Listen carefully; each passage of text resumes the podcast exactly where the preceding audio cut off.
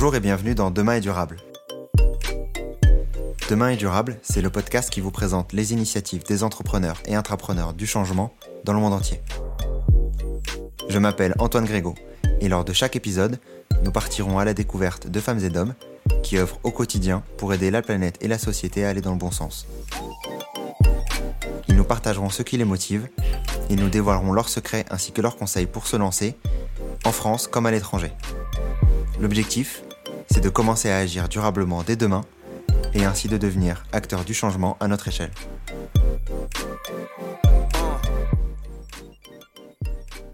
Je rencontre pour ce premier épisode Pauline Soudi, cofondatrice et CEO de Fei, une entreprise sociale et durable à Shanghai. C'est euh, assez paradoxal comme euh, beaucoup de choses en Chine. Euh, le fait de monter une entreprise, le fait de tenter l'aventure entrepreneuriale, je dirais, est très bien vu et très encouragé. Ça étonne personne qu'on puisse être étranger et monter une entreprise à Shanghai. Il y a une, grosse dynamique entrepreneuriale. par contre, en termes administratifs, c'est une autre affaire. C'est un échange que j'espère que vous trouverez aussi passionnant que moi et que j'ai souhaité séparer en deux parties. Dans cette première partie, on a pu notamment discuter de son parcours, de l'école de commerce jusqu'à son arrivée en Chine, de la création de Fei et de ses actions, tout comme son expérience d'entrepreneuse en Chine. La seconde partie, elle, est plus centrée sur la Chine, sur ses actions sur l'écologie et ses conseils pour devenir à son tour entrepreneur du changement. N'oubliez pas de mettre un commentaire sur les différentes plateformes d'écoute, c'est ce qui me permet d'avancer et de convaincre les futurs invités. Bonne écoute Aujourd'hui, je reçois Pauline Soudi, cofondatrice et CEO de Fay. Donc, je suis ravi de t'accueillir aujourd'hui sur le podcast. Comment vas-tu, Pauline? Très bien, merci beaucoup. Euh, ravi d'être là. Ravi de t'accueillir. J'espère que le, confinement se passe bien euh, en Chine et notamment à Shanghai. Comment ça s'est passé de ton côté? Euh, Nous, on a la chance d'être sortis du confinement depuis un petit moment maintenant et même de ne jamais avoir été complètement confinés. Donc, donc pour l'instant, je m'estime assez chanceuse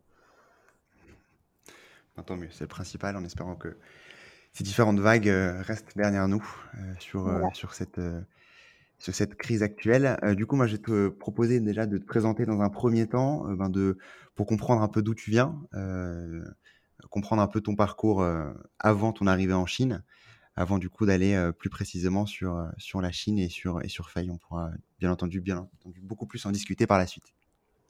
Ok, donc je, m'appelle Pauline, en effet. Euh, je suis originaire euh, du Mans. J'ai fait euh, une école de commerce. je pense que c'est en école de commerce que j'ai commencé à comprendre que, j'étais un petit peu perdue en termes de ce que je voulais faire plus tard. J'ai fait une prépa avant l'école de commerce et j'ai, mine de rien, bien aimé la prépa. J'ai bien aimé le fait qu'on soit tout le temps stimulé euh, intellectuellement, qu'on soit tout le temps en train d'apprendre des nouvelles choses. Et euh, je pense que l'école de commerce a été un peu ma première euh, désillusion, de me rendre compte que au final, tout ce qu'on apprenait était très mécanique, très déconnecté de la réalité, qu'il y avait peu de réflexion portée sur le monde dans lequel on est censé être les entre guillemets managers de demain, qu'il y avait peu de réflexion donc sur le, le, monde dans lequel on évolue et dans lequel l'entreprise évolue, peu de réflexion sur le rôle de l'entreprise et que c'était pas très très euh, visionnaire également sur euh, toutes les questions de développement durable et d'écologie auxquelles je pouvais être déjà sensible sans en avoir euh, fait une vocation à ce moment-là. après un premier stage en entreprise, en marketing, j'ai encore plus déchanté.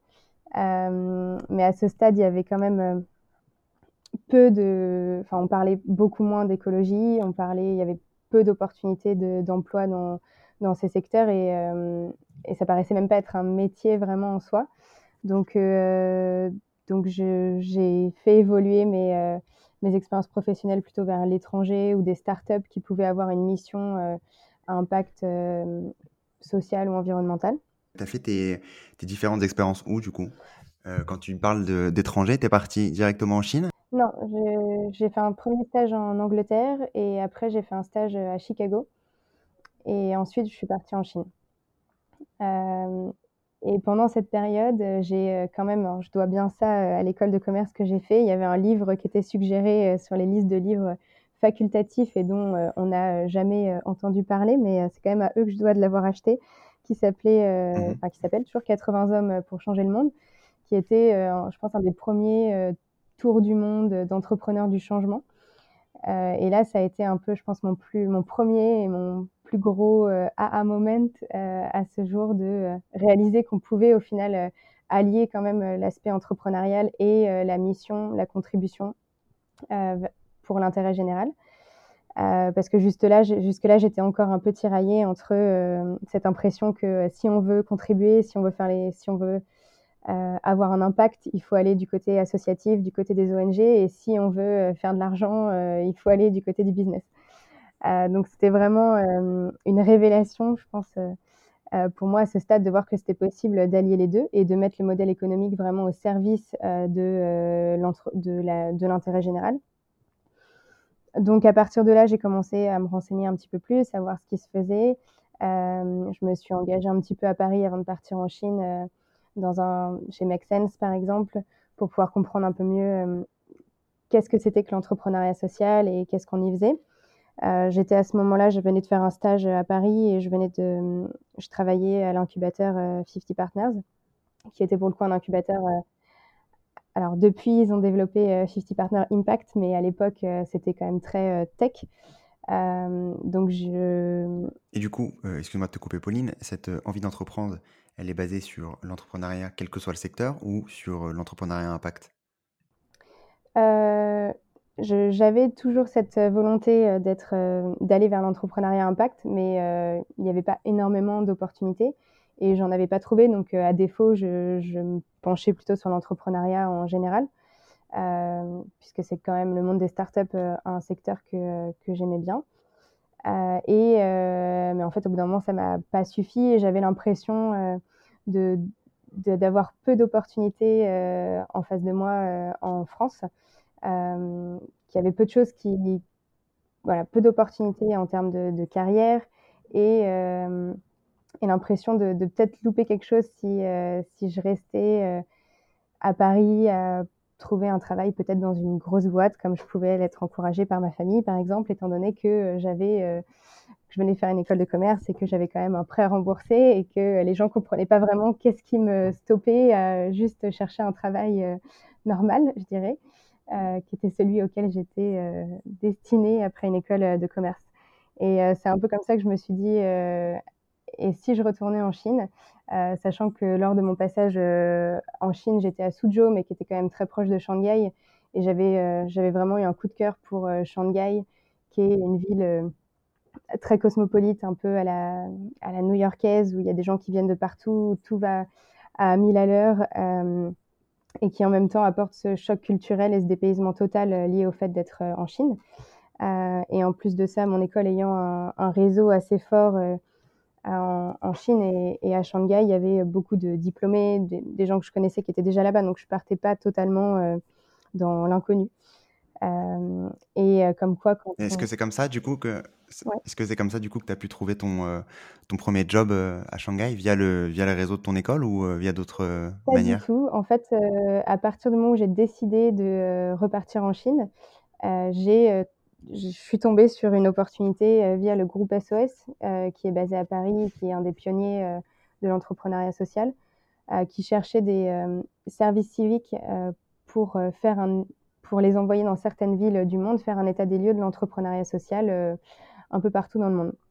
Et en fait, au moment où j'ai décidé de partir, je suis tombée sur une de leurs offres, cherchant quelqu'un pour partir à Shanghai, faire le premier état des lieux de l'entrepreneuriat social pour eux là-bas.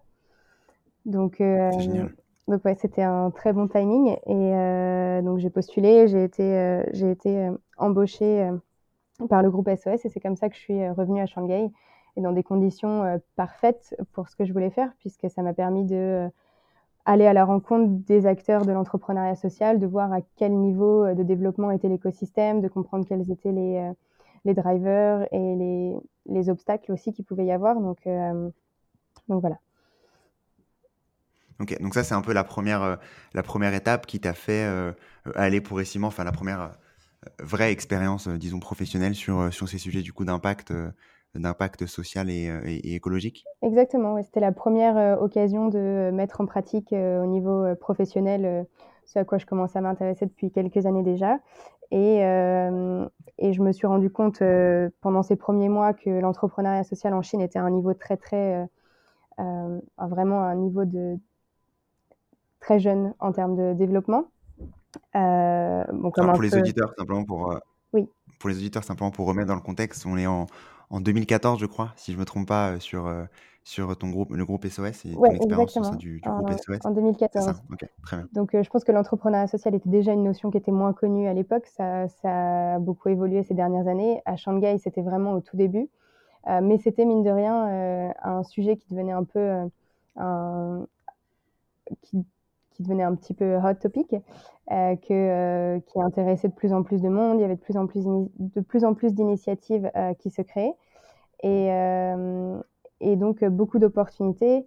Après, un contexte aussi très particulier lié à la Chine, de pourquoi est-ce que l'entrepreneuriat social commençait à se développer en Chine, qui n'est pas forcément le même que chez nous, puisque c'est beaucoup lié au fait que le, le, milieu associatif en Chine soit vraiment corrélé avec le gouvernement et très contrôlé par le gouvernement. Donc c'est très compliqué pour les associations qui ne sont pas reconnues officiellement par le gouvernement d'exister. Donc l'entrepreneuriat social est un peu un modèle qui est, qui est né d'un besoin de ces structures de, de, pouvoir être viables financièrement. Euh, une deuxième raison étant aussi que les, les, Chinois ont peu de confiance euh, dans le système de donation et des ONG à cause de, scandales qu'il y a pu avoir euh, de corruption auparavant. Donc, donc voilà, c'était une dynamique différente que ce qu'on peut avoir en France. Et juste après ton expérience au sein du groupe SOS, qu'est-ce que tu as fait? Donc, pendant cette expérience avec le groupe SOS, j'ai rencontré, un Français qui, qui venait de, créer Fay. et Fay, à ce stade, c'était, essentiellement c'était seulement un compte WeChat. Alors un compte WeChat, pour, les gens qui n'ont jamais, mis les pieds en Chine, WeChat, c'est l'équivalent un petit peu de WhatsApp, mais avec, beaucoup plus de, beaucoup plus d'options et beaucoup plus de, services intégrés. On peut tout faire sur WeChat, on peut euh, prendre ses euh, tickets de train, euh, ses tickets de cinéma, payer ses factures, payer dans tous les magasins. Et il y a aussi ce, système de compte qui est au final un peu des blogs intégrés à WeChat auxquels les gens peuvent s'abonner.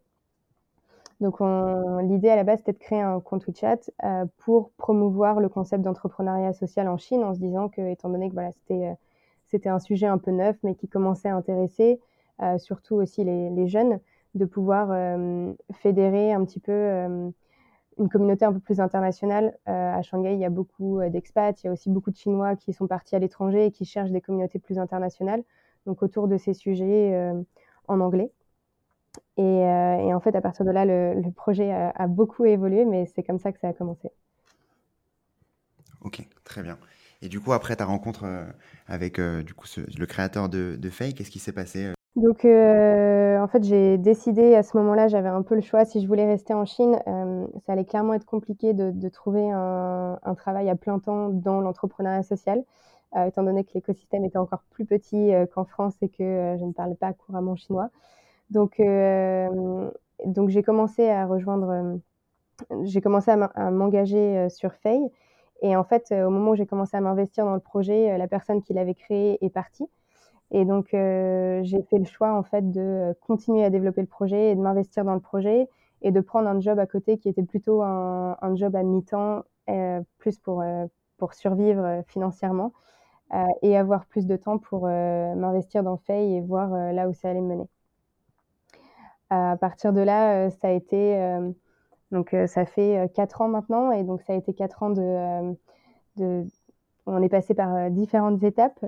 Euh, ça a commencé. Euh, donc quand j'ai repris le projet, on a commencé, j'ai continué à la partie média, à publier des articles sur le sujet, continuer aussi à fédérer un peu euh, l'écosystème de l'entrepreneuriat social à Shanghai euh, via Fay, en permettant aux différents acteurs de promouvoir euh, leurs euh, événements, leurs offres d'emploi, mais aussi leurs missions. De là, on a créé une plateforme en ligne en 2017 où l'idée c'était vraiment de de donner, de créer une vitrine en fait de l'entrepreneuriat social à Shanghai et d'avoir un, endroit qui fédère un peu ces différentes initiatives.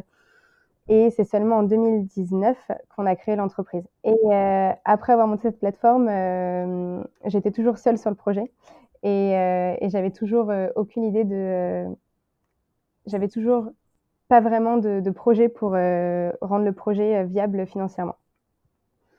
J'avais pas beaucoup de c'était quelque chose qui s'était fait vraiment petit à petit et qui avait évolué vraiment naturellement.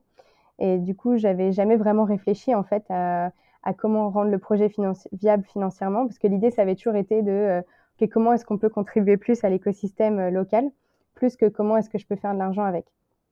Et en fait, en 2019, euh, j'ai rencontré Yanni, qui est aujourd'hui ma cofondatrice, avec qui on a commencé à réfléchir à comment est-ce qu'on pouvait rendre le projet viable financièrement pour que ce soit périn sur le long terme et on a créé l'entreprise. Et aujourd'hui, Fay, euh, c'est euh, donc devenu une entreprise qui, euh, qui, accompagne, qui accompagne les entreprises étrangères en Chine dans leur transformation vers une économie plus positive. Et pour faire ça, on utilise énormément le réseau qu'on a développé sur les cinq dernières années et qu'on continue de développer. C'est un petit peu la particularité de Fay, c'est que on accompagne les entreprises de deux façons. Premièrement, en les connectant à cet écosystème euh, de solutions à impact social environnemental. Euh, ça se traduit par un club, euh, un Sustainability Business Club, pour les entreprises, pour les fédérer autour de ces sujets avec des événements ou des formations régulières qui leur permettent de mutualiser les ressources, de mutualiser leurs investissements, de réfléchir aussi collectivement à qu'est-ce qu'ils peuvent faire ici en Chine. Et dans un deuxième temps, euh, là où on agit aussi avec les entreprises, c'est sur euh, l'aspect de l'engagement des employés. Comment est-ce qu'on peut réduire le gap entre euh, leurs stratégies qui peuvent avoir généralement une échelle globale, donc généralement qui a été créée en dehors de, de la Chine, et l'engagement de leurs employés dans cette stratégie et dans les différentes actions qu'ils veulent mener ici pour que ce soit pertinent et que les employés peuvent devenir un vrai moteur de cette stratégie au lieu d'être euh,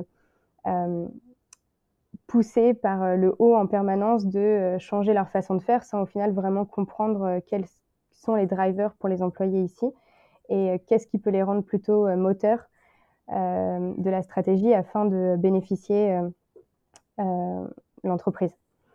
Par rapport aux entreprises que tu accompagnes, tu t'appuies sur l'écosystème à Shanghai ou sur toute la Chine? Non, alors on a commencé avec, par développer notre écosystème à Shanghai. Aujourd'hui, on l'étend sur toute la Chine.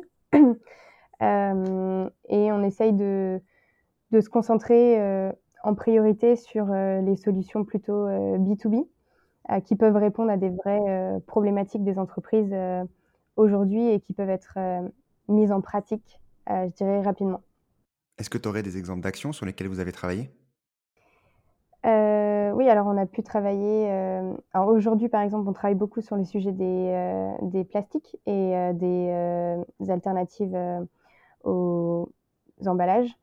Euh, la Chine a passé une loi, euh, a annoncé une loi qui allait commencer à être active à partir de fin 2020 sur euh, le bannissement des, plastiques à usage unique. Donc aujourd'hui, on réfléchit avec pas mal d'entreprises sur comment, comment remplacer leur packaging en plastique d'une façon qui soit aussi cohérente pour eux financièrement, mais qui soit aussi des bonnes solutions et pas juste une alternative au plastique. Euh, on a pu travailler avec euh, une entreprise comme Club Med, par exemple, pour leur permettre de sourcer des goodies euh, plus sustainable. on a aussi pu organiser, par exemple, un événement pour Kering sur la sustainable fashion pour les aider à identifier des, des, des startups dans le secteur de la sustainable fashion pour leur award qu'ils ont organisé en Chine l'année dernière. Donc, euh, en fait, c'est toujours à chaque fois, c'est assez différent et c'est vraiment lié euh, soit aux problématiques du moment des entreprises. Aujourd'hui, tout le monde est sur les emballages euh, ou à des projets plutôt one-shot. Et aujourd'hui, avec le club, ce qu'on propose, c'est vraiment aux entreprises d'avoir accès sur le long terme à ces solutions sans avoir à mettre en place un nouveau projet à chaque fois en partant de rien. Merci pour ce retour. J'aimerais revenir sur ton cheminement entre le moment où tu as repris fait et la création de la structure en 2019. Quand tu travaillais d'ailleurs en parallèle dans une autre entreprise, comment est-ce que tu as vécu cette période-là? en termes de sur le niveau personnel, c'était, en fait, je pense que le plus gros challenge, c'était, plutôt de savoir, le casse-tête de savoir comment, monétiser, de savoir comment monétiser, Faye. Je pense que ça a été, vraiment le plus gros challenge de, cette aventure. Ça a été de comment passer d'un projet qu'on a développé, sans vraiment réfléchir à un business model, juste poussé par, une envie de, contribuer, par, une envie de de contribuer à cet écosystème, d'aider les entrepreneurs sociaux, localement à, OK, maintenant il faut pouvoir, en vivre et il faut pouvoir, et il faut pouvoir passer à l'échelle supérieure pour avoir un impact qui soit un peu plus conséquent. Euh, on a passé une bonne année à tester, à rentrer en contact avec les entreprises, à essayer de comprendre euh, qu'est-ce qui les intéressait, où est-ce qu'elles étaient prêtes, aussi à investir, où est-ce qu'elles étaient prêtes à, pas seulement financièrement, mais du temps, des ressources. Euh, en plus, la situation a énormément évolué. Quand nous, on a commencé en 2019, euh, début 2019, euh, on commençait à être contacté par des entreprises. On était plutôt à un niveau de OK, on voudrait peut-être aller planter des arbres avec nos employés parce qu'il faut qu'on fasse des choses green, euh, parce qu'on est poussé par le siège. Euh, mais euh, vu que vous faites du social et de l'environnemental, évidemment, c'est gratuit. À aujourd'hui des questionnements qui sont quand même beaucoup plus stratégiques et beaucoup plus liés à la, au, futur de l'entreprise et à, à, son développement stratégique pour les années à venir, ce qui est ce que nous, on avait en tête quand même depuis, depuis le début. Donc ça a été beaucoup de rebondissements et beaucoup de, de questionnements sur, euh, sur cette approche, sachant que euh, ni mon associé ni moi n'avions euh, vraiment d'expérience en termes de création d'entreprise. on n'avait ni l'une ni l'autre travaillé dans une, dans une grosse boîte auparavant, donc il y a aussi toute la question de la légitimité et de la, de la crédibilité qu'on s'accorde, euh, qui a été un travail de, de longue haleine avant de vraiment d'avoir assez confiance en nous pour euh, faire face à une entreprise et lui expliquer que euh, c'était euh, stratégique pour son entreprise, que c'était que c'était possible de le faire en Chine également et tout ça. Ok. Et c'est comment de, créer une entreprise en Chine? Je, bon, je, sais que tu n'en as pas créé directement en France, mais quels sont tes, tes, retours sur cette partie-là? Est-ce que c'est compliqué? Est-ce que, enfin, compliqué en termes de, enfin, en termes administratifs Est-ce que c'est, comment est-ce que c'est reçu enfin, comment est-ce que tu es perçue en tant que Française euh, en Chine euh, enfin, quelles sont un peu cette, euh, Quelle est ta vision sur cette partie-là? Alors, c'est assez paradoxal, comme beaucoup de choses en Chine. le fait de monter une entreprise, le fait de tenter l'aventure entrepreneuriale, je dirais, est très bien vu euh, et très encouragé. Ça étonne personne qu'on qu puisse être étranger et monter une entreprise à Shanghai. Il y a une, il y a une grosse dynamique entrepreneuriale. Euh, par contre, en termes administratifs, c'est une autre affaire. Euh, en tant qu'étranger en Chine, on peut monter une certaine structure qui est euh, euh, une structure spécialement pour les étrangers à capital entièrement étranger, ce qui est aussi assez récent quand même. Euh, et ça c'est beaucoup quand même, c'est devenu de plus en plus simple. Après, c'est très bureaucratique, donc c'est très très long. Ça a pris, je pense, cinq mois nous pour monter la structure. C'est beaucoup de paperasse, c'est assez lourd aussi financièrement. Donc euh, lourd financièrement, lourd administrativement et euh, et voilà, on peut rien faire euh, soi-même. Il faut passer par des agents pour tout et après on a ce qu'on paye en termes de de résultats et de vitesse de mise en place. Et comment c'est d'entreprendre en Chine? Est-ce que tu aurais des conseils sur ce sujet? Euh, Oui, alors, bon, déjà, euh, faut préciser que Shanghai, c'est pas tout à fait la Chine. Donc, euh, Shanghai, c'est euh, une ville vraiment à part. Et, et je pense qu'entreprendre à Shanghai, c'est assez simple dans la mesure où c'est vraiment une ville internationale et cosmopolite. Et, et, même les Chinois à Shanghai ont une ouverture d'esprit qu'on va pas retrouver forcément ailleurs. Donc, malgré ça, il y a des différences culturelles, évidemment, mais qu'on apprend quand même très rapidement quand on, quand on arrive en Chine, aussi bien sur ce qu'on appelle l'importance du, guanxi, donc l'importance du, du, réseau euh, et des relations assez informelles qu'on peut créer avec les gens, euh, qui est euh, très importante. Euh, pour pouvoir faire du business avec quelqu'un, par exemple. donc ça, c'est des choses quand même qu'on nous, nous dit très rapidement. Et, et à Shanghai, les gens sont... Il y a quand même ce côté comme je disais, un peu citoyen du monde, où, tout le monde se retrouve ici sans être forcément de, Shanghai, et donc où tout le monde est prêt à, aider. donc c'est très facile de rencontrer du monde, que ce soit des Chinois ou des étrangers. C'est très facile de rentrer en contact avec des gens avec qui on a des intérêts communs. WeChat est un outil magique pour ça. Il y a des milliers de groupes sur des sujets divers et variés. Donc c'est très facile de trouver sa communauté, de trouver son réseau lié à ses centres d'intérêt. Il y a des événements, alors moins en ce moment, mais il y a, il y a 10 événements par soir en ville. il y a des centaines d'événements par soir en ville sur tous les sujets. il y a vraiment cette, cette, cette sensation que si on a envie d'essayer quelque chose, il y a, il y a juste à essayer, il y a juste à contacter quelqu'un, à demander de l'aide au bon endroit et, et c'est bon, on peut le faire. Donc, donc c'est vraiment une ville très agréable pour ça. Et, et même les, Chinois sont, en général quand même des, gens très curieux, euh, qui sont toujours intéressés de, discuter, qui sont souvent prêts à aider. Donc, euh, voilà, après, c'est très facile au départ, je dirais, de s'intégrer, c'est très facile de rencontrer du monde, c'est très facile de comprendre comment ça marche. Il faut juste pas hésiter à, à, sortir et aller rencontrer des gens. Ça a l'air d'être un bel environnement pour entreprendre. Ça me rappelle un peu ce que j'ai vécu lorsque j'étais en échange à Berkeley, où euh, vraiment il y avait exactement le même mindset. C'est ouais. euh, assez intéressant d'avoir ce mindset-là en Chine et plus particulièrement à Shanghai.